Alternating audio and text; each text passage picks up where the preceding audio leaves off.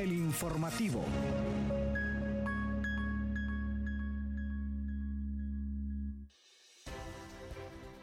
Y bienvenidas a una nueva edición de El Informativo por Radio Comunica. Les saluda Yuri Vargas y como siempre es un placer estar con ustedes. ¿Cómo está Kevin? Buenos días Yuri, buenos días Sue, buenos días a la audiencia. Pues feliz porque ya es viernes, entonces ya se viene el descanso. Y bueno, les invitamos a ustedes a quedarse en esta hora llena de información para que se enteren de toda la acontecer universitaria a nivel nacional e internacional. De inmediato vamos a pasar a los titulares. Titulares.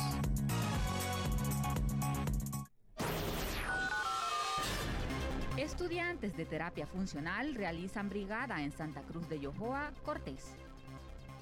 Facultades de Química y Farmacia y Cruz Roja desarrollan campaña de captación de sangre en Ciudad Universitaria. Presentan visión y ruta para cumplimiento de Agenda Nacional 2030 sobre Objetivos de Desarrollo Sostenible. Rector de la UNA participa en conclave académico regional en Argentina. Facultad de Derecho de Panamá organiza foros sobre el tema minero. Abogados de la Universidad Autónoma de Santo Domingo trabajan por la inserción bibliotecaria al sistema educativo nacional. Clausuran primera fase del proyecto para TIC, también ejecutado en la Facultad de Jurisprudencia y Ciencias Sociales. Y cerramos los titulares contándole que con seis proyectos el TEC apoya a productores de la zona norte de Cartago.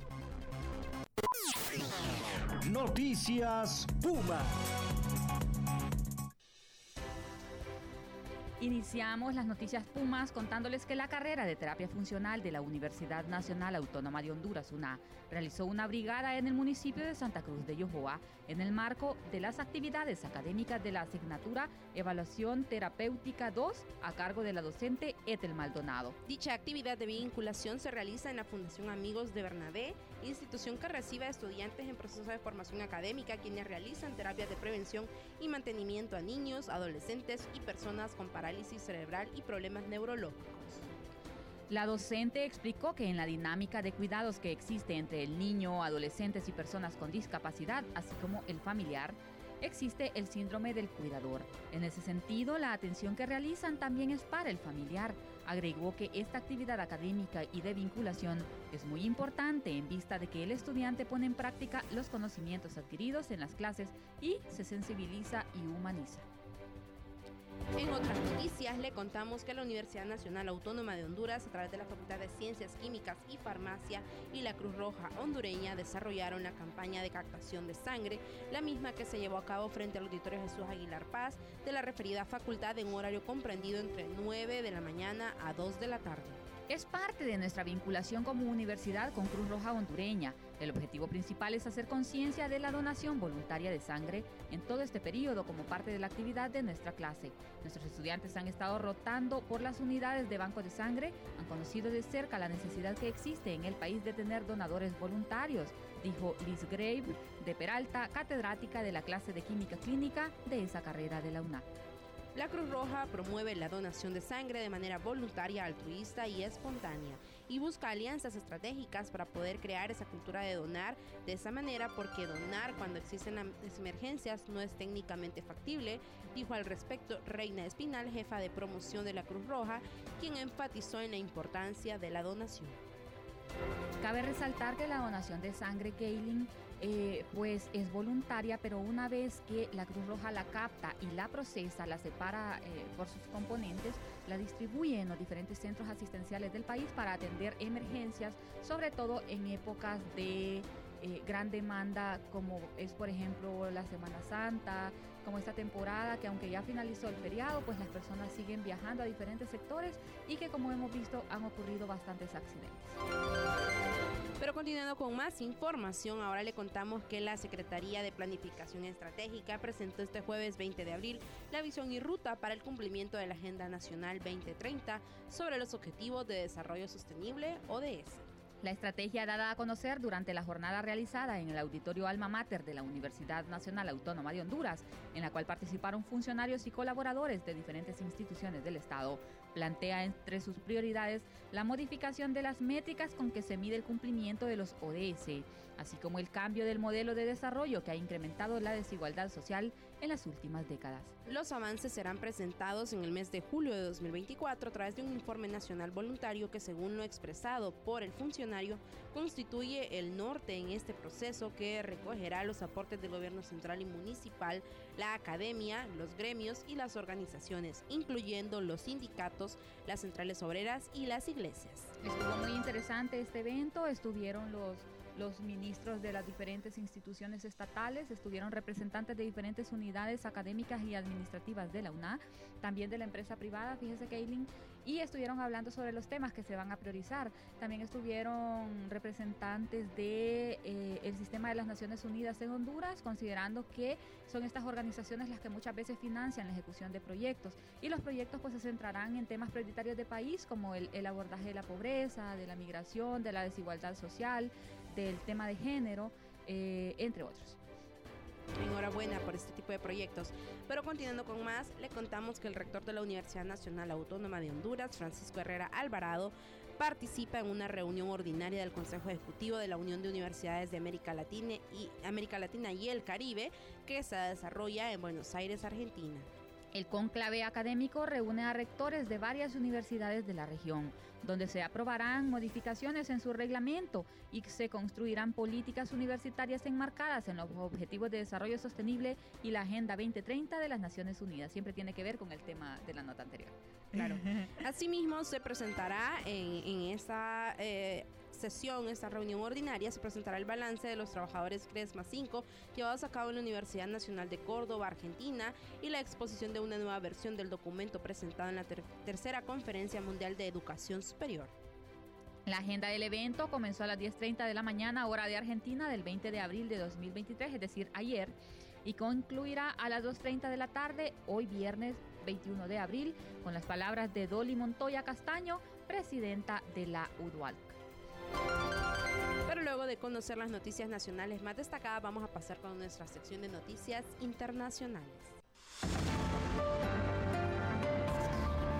Noticias Internacionales Universitarias.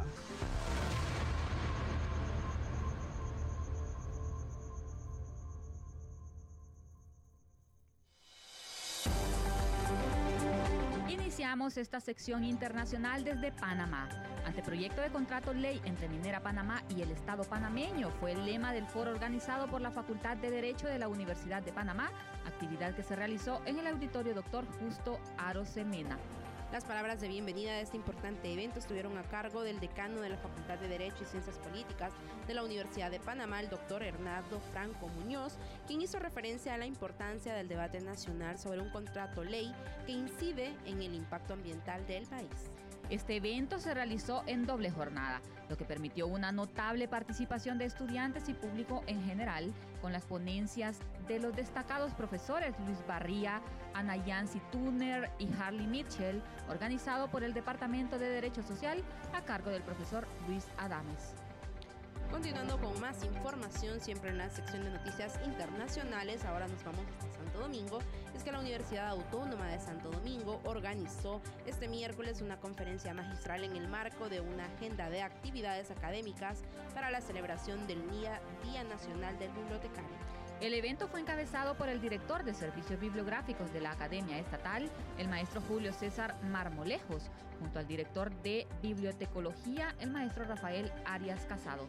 Al pronunciar las palabras de apertura, el maestro Marmolejo motivó a los estudiantes presentes a interesarse por la carrera de bibliotecología ante la necesidad que tiene el país de contar con profesionales especializados en esta área del saber. Como parte de la primera Semana Cultural Bibliotecaria, fue impartida la conferencia titulada Formación de Maestros Bibliotecarios de la UASD, a cargo de la maestra e investigadora Teresa Peralta. Por otro lado, la educadora llamó además a incorporar en el sistema de educación pública la figura del maestro bibliotecario a los fines de fortalecer el sistema educativo nacional. Ahora nos vamos hasta El Salvador, siempre en la sección de noticias internacionales. Y es que la primera fase del proyecto para TIC también orientado a la formación docente y estudiantil en el manejo de herramientas tecnológicas, fue clausurado este 19 de abril en la Universidad Politécnica de Valencia, España. El evento fue seguido de forma virtual por las autoridades y personal de la Facultad de Jurisprudencia y Ciencias Sociales de la Universidad de El Salvador. Este evento se desarrolló en el marco del conversatorio La brecha digital en un mundo universitario post pandemia y desarrolló el tema Desafío o posibilidad de innovación y aprendizaje, realizado en la Universidad Politécnica de Valencia y contó con la participación de la decana de la Facultad de Jurisprudencia y Ciencias Sociales, la doctora Evelyn Farfán. El proyecto para TIC también ha proporcionado a la Facultad de Jurisprudencia de un laboratorio denominado TIC Lab, dotado con equipo de producción audiovisual en el que se puede generar contenido para el desarrollo de las clases, además de un centro de cómputo dirigido a los estudiantes llamado TIC Body. De este proyecto, el vicedecano destaca la oportunidad de formación tanto del personal docente y de los estudiantes de la facultad, así como el equipamiento de laboratorios, entre otros. Continuamos con más noticias internacionales ahora desde Costa Rica, donde recientemente el Tecnológico de Costa Rica y el Programa de Regionalización Interuniversitaria realizó la entrega de resultados de las actividades de extensión con fondos del impuesto a la ley del cemento. En total entregó seis resultados de las actividades de extensión que se vinculan con organizaciones, instituciones y agrupaciones de productores agrícolas en la zona norte de Cartago. Las actividades de extensión las ejecutaron los profesores de las escuelas de Ingeniería Agrícola, Agronegocios, Biología y Administración de Empresas. De acuerdo con el doctor Ricardo Salazar Díaz, coordinador del programa de regionalización interuniversitaria, la socialización de resultados es una actividad muy importante para los proyectos de extensión. Más, perdón, más que un ejercicio de rendimiento de cuentas, se busca compartir sobre lo aprendido durante el proceso, fortalecer las alianzas entre los actores locales para el beneficio de las comunidades, como en este caso con los proyectos del TEC en la zona norte de Cartago, expresó Ricardo Salazar, coordinador del programa de regionalización interuniversitaria.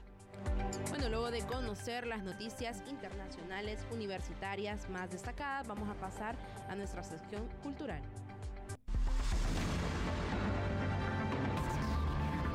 Cultura universitaria.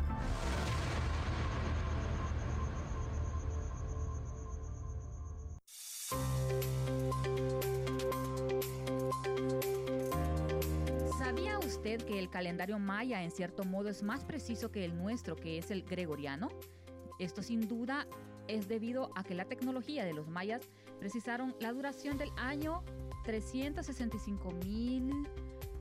365.242, de modo que el cálculo maya está más cercano del correcto.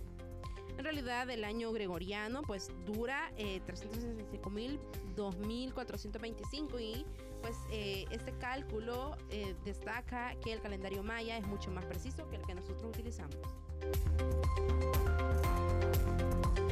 Continuando con más información en la sección de contamos que en el marco de la celebración del Día del Aborigen Costarricense, el campus Zarapique de la Universidad Nacional UNA conmemoró esta efeméride con estudiantes de los territorios indígenas que estudian en este recinto universitario de la región Huetar Norte y Caribe del país. La actividad denominada la diversidad étnica y cultural en el campus Zarapi Zarapiqui de la UNA Día del Aborigen Costarricense contó con el apoyo de la Unidad de Vida Estudiantil, la Comisión Ambiental y la Comisión de Asuntos Indígenas de la UNA. El objetivo es permitir al pueblo costarricense acercarse a sus orígenes para rescatar y defender la herencia de sus antepasados. Este día se conmemora en centros educativos y comunidades indígenas, con diversas actividades culturales, de manera que se pueda generar una reflexión sobre el trato y las condiciones que estas comunidades tienen, no solo en Costa Rica, sino en el resto de América. Este acto conmemorativo culminará el miércoles próximos en horas de la noche con una ceremonia indígena en la que se realizarán cánticos, rituales del agua y bendición del fuego y el humo. Precisamente al ser un acto significativo dentro de la cultura indígena, solo podrán asistir los estudiantes provenientes de estos territorios. Luego de dar a conocer las noticias más relevantes en cultura universitaria, pasamos a la sección de salud.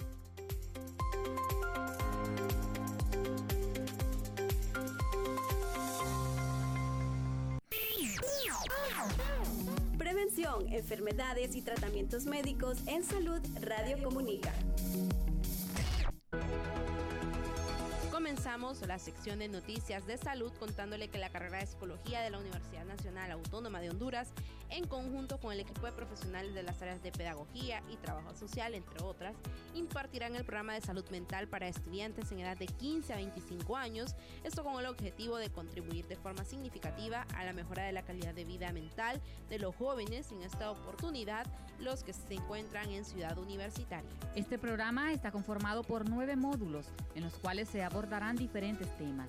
Tendrá una duración de 11 semanas mediante la implementación de la Guía Curricular de Salud Mental que se ejecutará durante el segundo periodo académico de este año y el mismo iniciará el 26 de mayo y finalizará el 11 de agosto.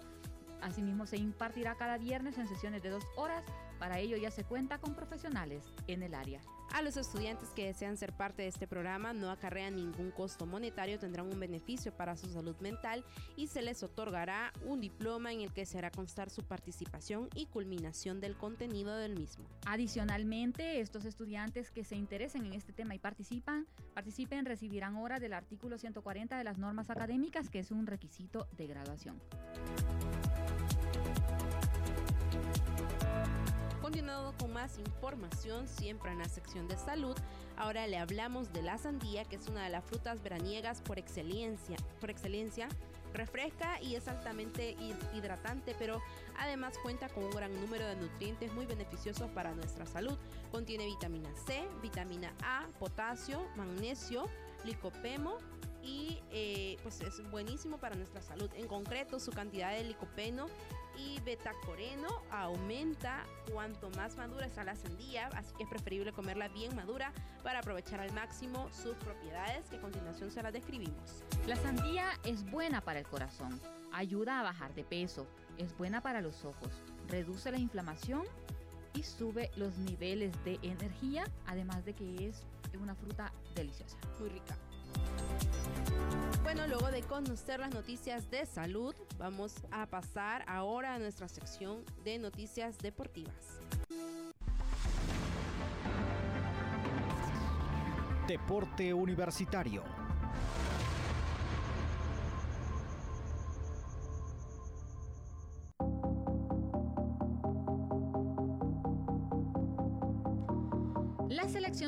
Sub-20 de Honduras que dirige Luis Alvarado conoció este viernes sus rivales para disputar el Mundial de la categoría que se disputará en Argentina. La Mini H quedó en el grupo F junto con Francia, Corea del Sur y Gambia. La escuadra bicolor iniciará su participación ante la escuadra de Gambia, luego enfrentará a Corea del Sur y cerrará el grupo ante Francia. Honduras clasificó así a su novena Copa del Mundo sub-20 y buscará mejorar su actuación del pasado Mundial de Polonia 2019, donde no pudo ganar un solo partido y al contrario más bien recibió 19 goles en contra. El Mundial se jugará entre el 20 de mayo y el 11 de junio y será la edición número 31 del torneo y el actual campeón es Ucrania. Los grupos quedaron conformados de la siguiente manera. Grupo A, Argentina, Nueva Zelanda, Uzbekistán y Guatemala. Grupo B, Estados Unidos, Ecuador, Fiji y Eslovaquia. Grupo en C, el grupo C, Senegal, Colombia, Japón e Israel. en el grupo D, Italia, Brasil, Nigeria y República Dominicana. En el grupo E, Uruguay, Inglaterra, Irak y Túnez. Y en el grupo F, Francia, Corea del Sur, Honduras y Gambia. Radio Comunica. Información y entretenimiento. Hemos llegado al final de esta edición noticiosa, invitándoles a sintonizarnos nuevamente el próximo lunes, siempre a las 9 de la mañana, por Radio Comunica. Se despide de ustedes, Yuri Vargas. Se despide de ustedes, Kaylin Espinosa. Hasta la próxima. Les esperamos para que nos acompañen y se enteren del acontecer informativo, siempre por el informativo a través de Radio Comunica. Buenos días.